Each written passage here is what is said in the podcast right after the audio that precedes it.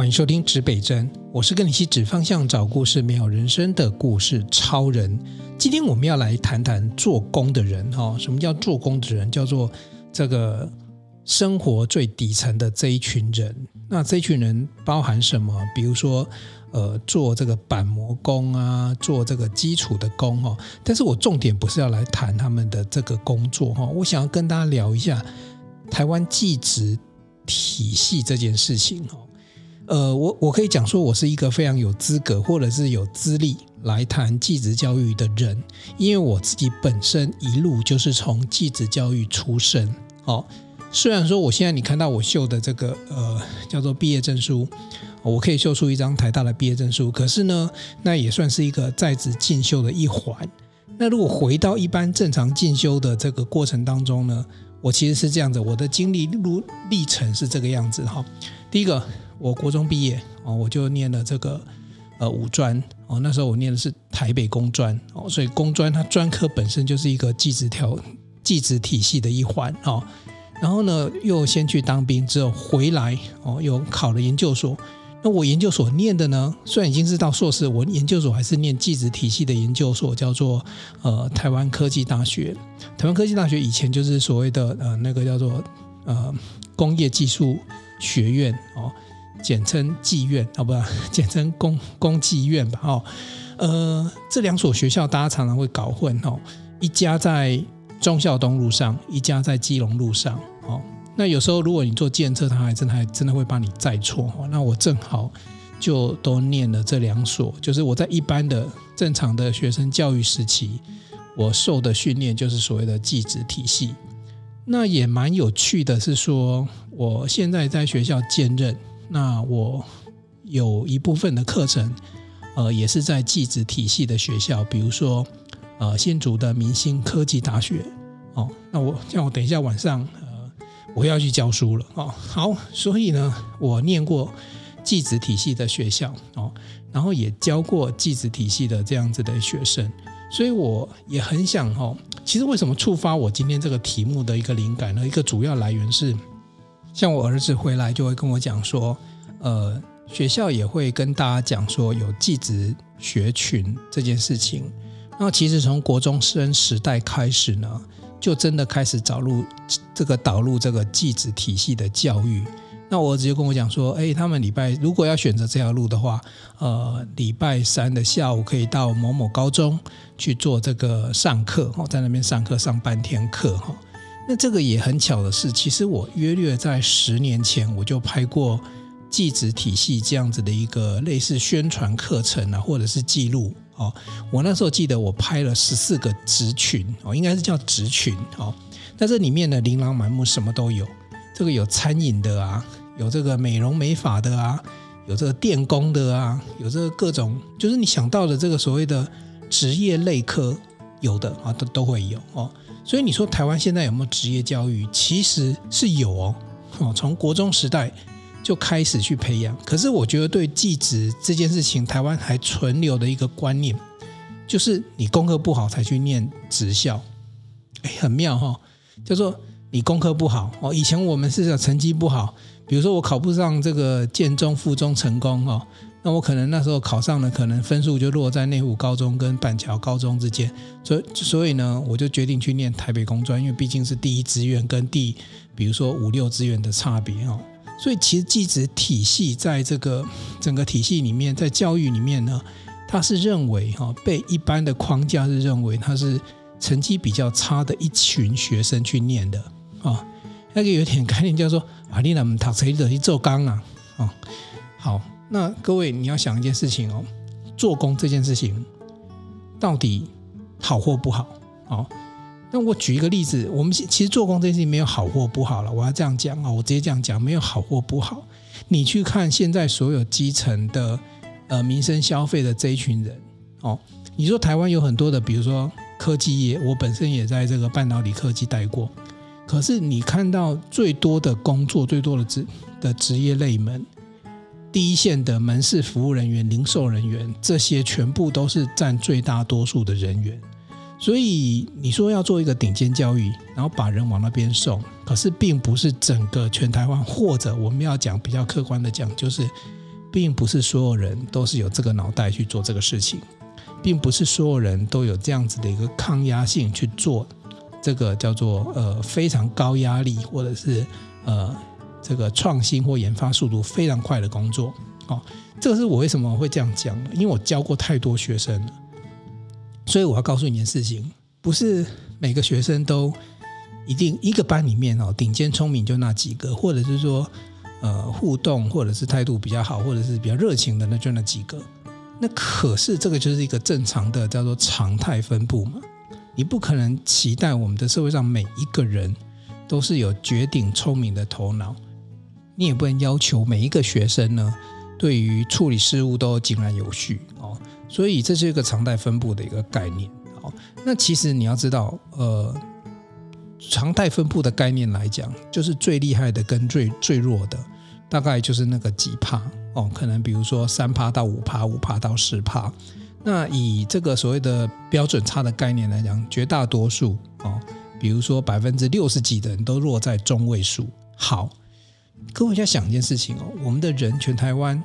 的人哦，包含学生啊、婴儿，这样两千四百万，中位数假设是一半以上哈，就一千多万的人。他都是一般的人的状态，他头脑没有特别好哦。当然他，他他头脑没有特别好，并不是代表他不好，他可以靠各种认真去弥补哦。可是我们如果说我们在这个教育的设计上，全部都只为了这个精英教育去做准备哦，比如说我们都期待你能够考上台大哦，你要好好念书。像我儿子昨天在问我一些函数哦，他不太懂哦。嗯、我发现，比如说他的地理会考不错，公民会考不错，就是文史类的东西还不错哦。那遇遇到数理类就不行。我想这一类的人太多了，数学、理化这种东西，有时候真的里面真是外星文了、啊。我连一个我工程走过来的，你现在叫我回头来看这些数学哈，我真的有时候也是无法。所以我也承认我不是那个顶尖几趴的人。那像我们这种人，我们也就应该要被打入地狱吗？不是吧？就说这个社会上的准备应该是准备给各行各业各种多元的的这个工作都要准备给大家吧。好，那我们就再回过头来我们的教育，我们就要看看了。我们从国中的时候呢，大家有提供这样的服务哦，叫做这个十四种资讯呢，给你做体验。好，麻烦来了，国中生，我那时候国中毕业，我还才知道五专是什么。我去念材料工程的时候，我才知道它前身叫矿野工程。好，不管是矿野跟材料，我还是通通搞不清楚他在干什么。那国中生这时候真的能够去掌握到他们的他们的兴趣吗？你说女生喜欢做美容美发，那也有可能是他只是喜欢弄自己的头发而已啊，他不见得喜欢，或者是他想要去学帮别人弄得美美，可能原因只是出在他想要把自己弄得美美的。所以其实我觉得我们在做这些。教育的这整个过程当中，这其实很难啊！我不是说他大家做的不好，我要讲是说这真的很难。你到底是要在国中做，还是高中做，还是大学做？哈，好，那我再跟大家讲一个很有趣的现象哈，就是不管你是在台湾，你念的是叫做技职体系哦，还是你要念的是一般的这个高中大学，你到最后全部还是走回所谓的学术路线，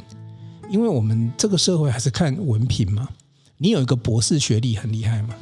然后你有个硕士学历很厉害嘛？可是你要知道，到硕博士这个阶段的时候啊，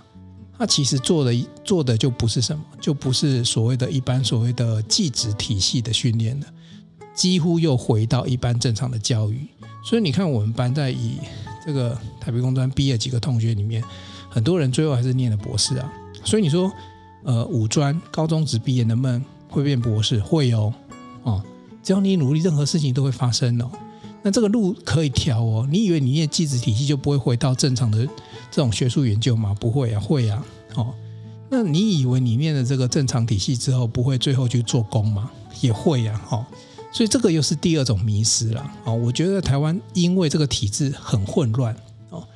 没有一套好的体制来做这样子所谓的技职跟一般教育的分分别。所以你看现在哈。现在有一些学校，比如说你现在去念呃高工或高商，好，高工或高商，你毕业之后，你依然还是可以怎样呃去念四技，啊，就是四技其实就就是现在就很很明确嘛，就是所谓的技职体系的大学嘛，哦，跟大学四年也一样，所以他是念高中三呃高工三年或高上三年，然后再念这个四技哦，这个技术呃科技大学四年，所以其实看起来也没什么两样，然后到最后也是被逼迫的选择要不要去，如果你功课还不错的话，选择被逼迫要不要去考个研究所。那我现在看起来到最后又殊途同归了。当然，受的训练不一样，你可以做的事情不一样哦。可是这样就很可惜了。其实，技术体系真正的一个呃很很核心的部分是比较着重让你的学习里面是真正在实物里面。所以我那时候在台北工专的，我还记得专一吧，哦，我们就有一门课，专一还专二就有一门课叫做铸造学。那铸造学我们就学的不是只有铸造的原理。哦，我们当然知道说我们要做模具啊，哦，然后要学会脱模啊，哦，然后这里面要避免气孔啊，这里面有很多理论的设计。可是我们是真的做出一个哑铃，虽然我印象中我做出来是一个会错模的哑铃。什么叫错模呢？就是你那个模具跟模具它是两个上下合起来嘛，一半一半嘛，对不对？我们一般都是先。模具做好之后，然后才灌这个浆嘛，哈，金属熔熔很很很烫，那几千度 C，对不对？然后把它熔熔成一体，然后冷却了，不就变成一个金属的铸件嘛？我们是在呃专一或专二的时候动手去做的，也就是说，在别人高一高二的时候，我们就动手在做这件事情了。所以，我们其实还算是一个呃非常扎实。我还记得那时候有很多的呃工具机，好，包含这个两侧的机台，我们都要呃实际上去做。然后比如说我们去磨这个饰片哦，啊做这个显微镜的观察等等，这个其实都是在我们的学分数里面是占的是非常高比例的学分的。所以其实你在做的过程当中，就一般的角度来看，它就是一个实习课，对。但是我们对我们来讲，那就是一个不是什么实习，它就是个正课哦。好，那我们做这么多的时候啊，我自己被训练什么样的一个差别，就跟一般人其实就。我除了知道逻辑哦，懂那个原理哦，那那个原理对我们来讲，关键不是要念到一百分，而是说，比如说我学会了这个，我们在铸造的时候最怕的是气孔哦，因为里面就会有泡泡嘛。那有泡泡之后，你做出来，你你可以想象你做一个哑铃，然后很多洞，那不是很囧嘛？对，而且很多洞啊，那个哑铃，比如说你要做出来是两公斤的，那正常来讲，这个模具设计出来。灌浆进去之后出来，它就是一个两公斤哑铃，就有很多洞，就不足两公斤，这就这个就是呃不良品嘛，就是就是需要被淘汰嘛。对，那书上会告诉你怎么样避免气孔，你在做的过程当中，你就要去处理这件事情。所以我觉得这才是最关键的那个，就是技职体系里面最重要、最关键要能够导入的部分。好，那我再跟大家分享啊、另外一件事情就是说。我前几年编了一本教科书啊，那这本教科书叫做《音像艺术展演》，那它包含什么？它包含就是所谓的音像艺术的制作跟策展哦。那这个听起来很饶舌，对不对？我都觉得说，干嘛把这个课程弄得这么的复杂？听起来一点都不想学。如果我要我给这本书一个名字，我给它的名字叫做《拍一部片，办一个影展》。拍一部片，办一个影展。各位有没有容易弄懂哦？好，那不管了，因为我当接下任务的时候，一零纲一零八课纲的这个委员会，他们都已经制定好了，这个连目录都写给我了，所以我就当然是按照这个这个人家规定的去把它写出来哦。我那时候在写这本书的时候，我在想一件事情，就是说我今天要教你拍一部片，办一个影展，那拍片市面上。呃，可能比如说台一大、北艺大这个学校本来就在教拍片嘛，不管是拍这个电视节目还是拍这个电影哦，那里面会有很多的这些是一些这个细节啊，或者说一些教学的东西。那可是回到回到我要给这个高职生去看这这件事情的时候啊，那我到底要给他什么？我难道还是只是教那个呃？一百八十度的假想线，然后拍摄的时候要怎么样去注意，然后怎么样去转这个一百八十度的假想线之后呢，然后再经过分镜啊之类，好，这个我想这个正常来讲书会教，好，所以但我还是得提，哦，但是最关键的是说，我后来决定就是把我所有工作的实物这样的东西全部放在上面，我就用实例来告诉你发生什么事情，甚至我告诉大家，我开张明开宗明义哦，一开始的这个前面的这个题目第一个章节就告诉大家，你什么时候会用到影音？你求婚会用到哦，大家眼睛会一亮，哎，这不是只有你学这这门课的时候，哎，为什么这个求婚的时候啊？哦，不是只有学这门课用到，求婚就会用到，是什么一回事？各位，你有没有记得？就是你去现在很多婚宴，哦，婚礼上都会播放一些叫做呃新人的这个浪漫 MV，哦，那甚至于有时候男生在女生求跟女生求婚的时候，现场也会播放几段影片，然后制造一些惊喜嘛。你看，在我们的家庭聚会，在很多生活的事件里面，你就会。去运用到影片变成你的工具，所以拍物片已经不是所谓是导演或者是电影系的学生的专有，而是任何一个人应该都可以学得到的东西啊。所以你想看音像艺术展演，当然你说办一个影展，嗯，我有需要办影展吗？哎，你不要忘了，你很多新人在这个，比如说在真的开场前的时候，来，我们来看一段这个。VCR，我们来看一段这个新郎跟新娘小时候有没有？哎，现场几百个人哦，如果有十桌就一百个人哦，如果你办有五十桌，就五六百个人在那边看你做的那部 MV，那是不是一个影展？那也是一种生活化的影展。那你办影展，你不用去注意到哦，比如说我要怎么样去播放这个影片，要怎么制作声音哦，然后我要用什么样的投影、流明度，我声音要注意什么，影要注意什么等等之类。所以其实，嗯，很有趣的是说，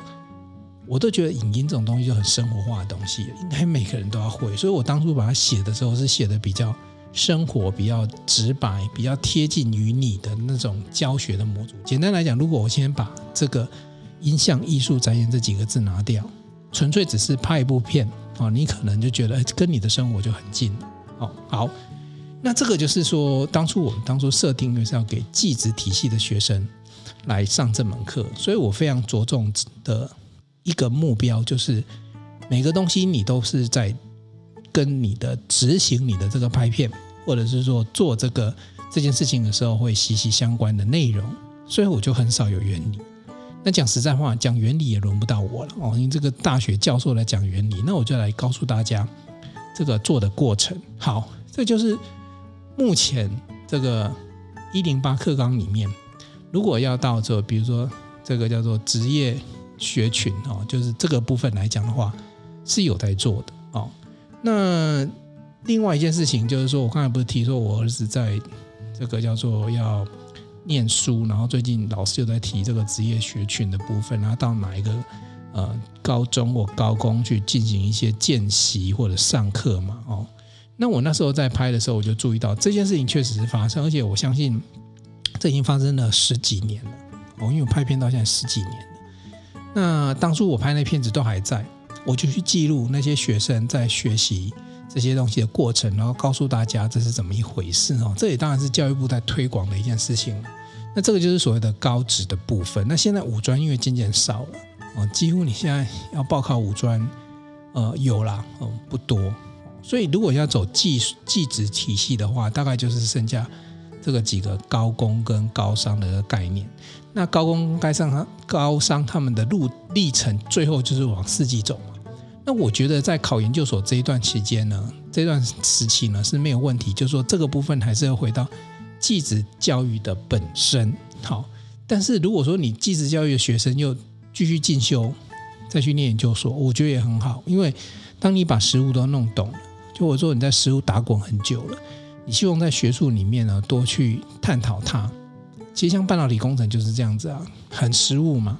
所以其实我去念，比如说我去念这个台北工专跟台科大，我觉得跟我同学去念，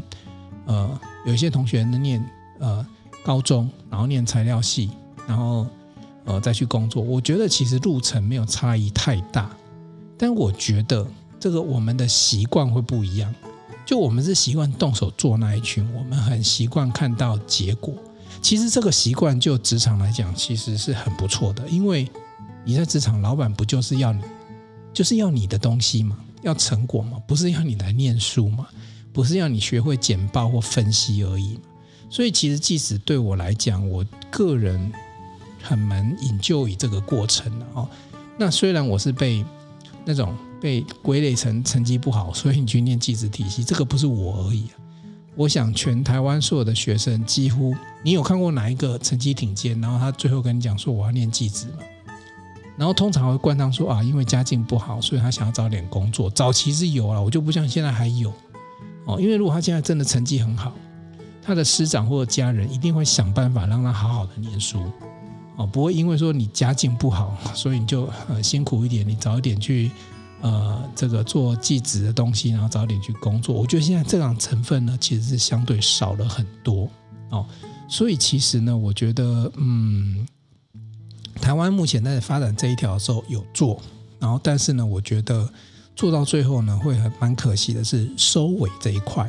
也就是说，台湾怎么样把所谓的技职体系跟一般教育做一个最终结果的这个分分类，或者是呃分流了，应该讲分流。好好，那最后我要跟大家讲几件，就是我用分流、用结果论来跟大家讲哈。我们在呃，我举一个例子，军中在部队，你知道部队有两个体制，一个就是军官，另外一个就是士官。哦，那这个其实就是所谓的呃，用脑跟用手很大的差别。哦，军官他会学很多的战略战术，哦，然后也会做很多的规划，然后有很多的参谋在这里面，然后有很多指挥体系在这里面，那但是士官呢，他着重的就是什么体能、战绩，然后公式、装备哦等等。所以你要看到，其实所谓的技职体系在我们的部队里面是做得非常扎实的。也就是说，你如果走士官系统，那士官会做的东西跟军官会做的东西是不一样的哦。不过很可惜的是，在台湾，呃，所谓的军官跟士官的那个福利呢，其实。还是差太远了哦，军官福利还是相对好，但是在其他国家，比如说美国，如果你士官哦，士官长你做到一个顶尖，你士官长的待遇跟福利呢，应该会超过一个比较初级，就是类似同年龄的话，或者是同样资历的话，他的薪资可能会超过军官哦。那这样子其实你就会鼓励我只想做执行面。好，我只想做操作面，好的的人呢，好好的把士官的工作做好，就不要一天到晚想着，哎，我就想要哪一天我就要转军官哦，因为有时候你真的不见得是叫做指挥体系的那个人嘛，就说你不是一个呃领导统御里面需要有，就你不不太具备领导统御的风范，或者是说领导者的特质，但是你适合的是很基础的工作。好好的把事情做好的那一个，你是那一个人，所以这时候把人分流就变得很重要。好，那台湾我讲说在部队有比较接近的就是这样的状况，就是把人分流了在军官跟士官制度上面的一个差异。那我再举一个这个企业给让让大家来做一个参考。各位，你有听过手摇饮 COCO 这个品牌吗？哦，呃。Coco，你在台湾，你可能不会觉得说它是一个很特很大的一个品牌。当然，很多人会常去点啊，像我们家就经常去喝那个，我儿子就喜欢点那个百香双响炮，对不对？诶，那一杯也不便宜耶。哦，现在以早期你以为手摇饮都是二三十块，现在的手摇饮基本上的价位都五五十甚至八十哦。那它就是一杯饮料哦。那我为什么特别提这个 Coco 呢？第一个呢，哦，我应该不能特别指 COCO 这个品牌，但是因为它有一些特殊的地方的经营策略，我可以跟大家分享一下。呃，但是手摇饮这个市场呢，它比较特别，是因为其实饮料的毛利其实相对高，所以你看到 COCO 目前我今天有给他查一下，它这个全球将近五千家的店，哦，那你说，哎，我在台湾没有看很多啊，对，台湾应该两三百家。而且 COCO 比较有趣哈，COCO 是在早期在淡水发迹，这个董事长叫洪兆水哦。那他从台北发迹之后呢，就迅速的这个展开展开来。他其实最大的市场在大陆市场好，在大陆有三千五百多家的店。当初他们进到大陆的时候啊，他们有一个雄心壮志，就一天开一家店。哦，那想想看，一年就是三百多家店这样去开。哦，好，那这个品牌里面它有一些策略很不错。哦，这个以后有机会来谈了，因为这个这个营运的这个手法还蛮深的。哈，那我要讲的是，年轻人会不会想去 COCO 上班？会。好，那请问一下。请问年轻人去 COCO 上班的时候，他如果去念到三角函数，念到 sin、cos，甚至于念到微积分，请问一下，他做这个一杯珍珠奶茶是要跟你做什么微分或积分吗？就不用嘛。哦，所以这里面就有一个很明显的落差是，如果我们一直为一个这个学生有一些基本的训练很好，因为我们不确定学生你在需要什么时候我都给你，可是如果我们太要求你。方方面面，每一个学门都一定要达到一定的成绩，你知道那个对学生来讲，其实的压力是相对大很多的哦，是相对大很多的。那也就是说，在这样的压力底下的话，他有没有办法把自己的，就是说他的未来的人生规划好？没有办法，他每天就被压迫的要背这个背那个。可是他能不能成为一家呃手摇饮店的这个很好的店长？是有机会的，哦，那你知道 Coco 他们在展店的时候啊，他不是让你加盟哦，他是有一个蛮特别的，就是 Coco 的总部它都会拥有这个股权哦，换算成的股权的话，就是会拥有在百分之五十一以上这样的一个股权。那像这样子的一个逻辑的话，也就是说他会好好培养自己的呃这个店内的伙伴哦，身为店长。然后展店的时候也以优先到这个内部的人员为主，所以我们看到就是说，任何一位 COCO 的员工，他在这里面工作，哎，COCO 这这是一家一年度大概二三十亿全球这样子这样子一个营业额的一个概念的一家企业，那你说他在这个企业里面要做一个手摇饮店，他能不能赚很多钱？其实有也有可能业绩好的时候，可能比你我想象的都还要多。那我刚才讲的就呼应，就刚才讲的，就是如果他今天受的是什么一般正常的这个学校的教育的时候，他其实学校教育对他来讲，讲实在话，真的没有用哦，没有用得上啊，不能说学校教育没有用，是派不上用场。所以在我们设计这些所谓的继职教育，或者是设计教育的过程当中，我们能不能大大方向，就是更广的去思考，这个到底受教育的人最后。他们是什么样子？但不是每个人都会是台积电、联发科的工程师。真的，这个在所谓的人口比例上来讲，不是那么的多，而是要帮他们想想，设计什么样的一个教育内容，对他们的未来才是真正有帮助的。好，那我最后就要提一点，就是叫做以终为始的逆向学习工程。好。那逆向工程这个很多人都都在谈，哈包含比如说我们做半导体有逆向工程，回去拆解别人的元件，看看别人怎么做的。哈，那我也看了艾瑞克的书，他也有提这个逆向建构。哦，你先设一个目标，然后再决定你要怎么做。然后也有人说 OKR，哦，就是用这个叫做呃目标，然后做一个导向，然后来设定你要完成的这事情。哦，那我觉得。这些当然，既然大家都在讲，那我们的教育从有没有去想过这件事情，叫做以终为始的逆向学习工程？如果我们大部分我们能够知道，哦，最终这一群人最后他要做的事情，回来帮他去规划、去设计他的需求，那学习的时光就比较不容易去浪费。哦，那以比如说以现在的这个职业职群来讲，当然在台湾有很多大企业，哦，甚至跨国的企业，我觉得很棒。哦，那会有一群人在大企业上班，甚至于比如说外商，哦，你可能是在 Microsoft 的台湾、脸书的台湾，还是说从国外，哦，从国内，哦，跨国到国外去的公司，哦，这都有可能。哦，台积电就是一个这样的例子嘛。在日本设厂，在美国设厂，它现在也是往这个所谓的跨国国际公司的角度出发。哦，那这是一群人，然后另外有一群就中小企业。其实台湾最强的就是这些中小企业，你从外观都看不出来它有多强，可是它可能都是什么？它是隐形冠军，然后它搞不好做的是什么？全世界市占率前三名的产品，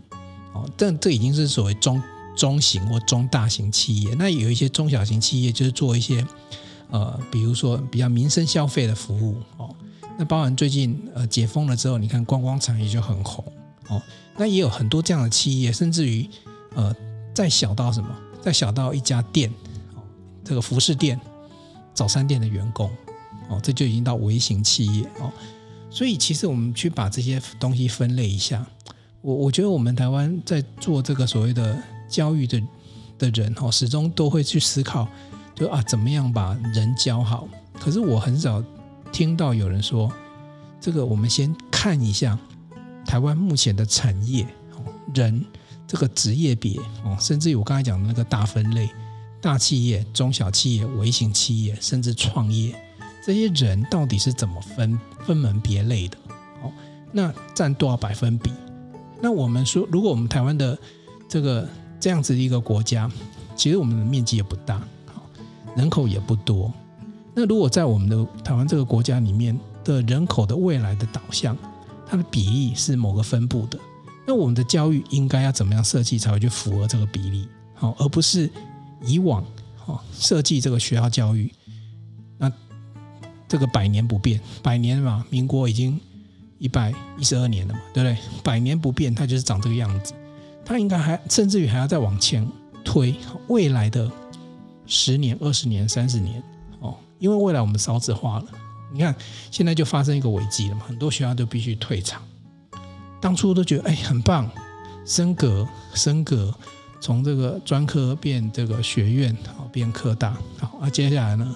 没学生了就退退退哦。所以其实我们应该是策略上的制定上，其实根本没有去算清楚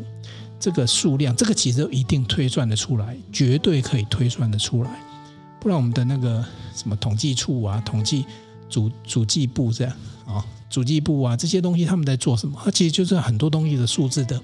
推敲嘛。包含现在很红的所谓的大数据运算，理论上可以帮我们的国家未来的三五十年的那个概况把它推敲出来。那需要多少的学校？哦，甚至于摆区域哦，像我所在的新竹，哎，生育就特别高。我我们现在这边还在盖小学，还在盖国国中哦。那你知道有些学有一些地区的国中国小是荒废了，要退场了，跟人家并校了。所以应该要有一个模型来计算这件事情，然后再过来呢，是有多少人适合一般的教育，有多少人是适合顶尖教育，有多少人呢是适合一般的所谓的技职，哈，或者是说为了未来工作做准备的教育。如果我们可以做这件事情的话，我们的这个教育的那个结构应该会跟现在很大的不一样。那我们现在有很多的学生，可能本来他比如他对数理不强的，我也不能说他未来会不会开窍哦。像我自己也是后来才开窍的。可是如果他现在对他没兴趣，你一直逼他，一直逼他的过程当中，他产生阴影了，他也不见得学习得很好。那有没有什么方法能够去帮这些学生做一些测验测试？我现在学校也都有做很多的测验跟测试了，也都会测形象。可是如果说我们能够把这样子的模型，哦，我觉得最终可能是在大学那一块一定要决定了哦。可是往前走的国高中要做什么，其实都要做一些的准备。然后呢，在我们的教育的模型里面呢，应该会有很大的不一样哦，所以我其实提这些东西哦，讲实在话，我不应该提这个东西，因为讲实在话，这个做不是我在做哦，所以我一定会被骂。你只会出一张嘴哦，这个这样子的工程有多大，这个我都知道。可是总要有人去想过，然后去思考过。虽然我知道那个人不是我，可是如果有人可以把，比如说学校的一般学习啊，继职教育学习，然后还有这个。如果更可以叫做以终为始，学习逆向工程的话，那我们是不是有机会来改变现状？然后有别于其他国家，甚至于找其他的国家的一些规划，让我们的这个国家的未来的这些主人翁能够有更不同样的一个学习环境跟氛围。好，这一集我想就这样简单跟大家聊一下了。其实我主要是要想表达的是，我们的教育有没有机会以终为始？做逆向学习工程，然后不管你是做工的人，还是做科学的人，还是你是科学家，你都能够有自己最好的 pattern、最好的路径去走，而不是就走目前的这一条老路，就只有哦一分为二哦哦，你到底是你成绩不好哦，你就是去记职。那即使我自己走过这条路来，我觉得它没有什么不好，哦，对我来讲反而很好，因为我就不免除了很多的这样子的一个那种高压学习的东西，我反而在这里面呢参与很多社团，然后呃做了很多事情。我在人家高中时代我就开始在办演唱会了，哦，所以我就看到哦，原来我有一些整合能力，原来我脑袋是会气化的，哦，原来我会带活动，哎，这时候就会造就我人生不一样。不一样的一条路哦，所以嗯，提出这样子的一个浅见给大家参考。那如果我我不晓得可以改变什么，但是我既然走过这条路，我也把我的这个想法跟大家分享一下。呃，期待我们台湾未来有一天，呃，真的能够呃有机会做这样子的一个以终为始的学习逆向工程，让大家每个人都能够学习适得其所。好，今天这一集就做到这里喽。东南西北指方向，找故事，真人生，指北生与你一起美好你我的人生。我们下一集见，拜喽！想与故事超人分享你的心情吗？来信请寄到新竹县竹北市高铁东二路六号五楼，指北针故事超人收。我们将在节目中找时间回复您的信件。详细的地址资讯，请参考节目资讯页。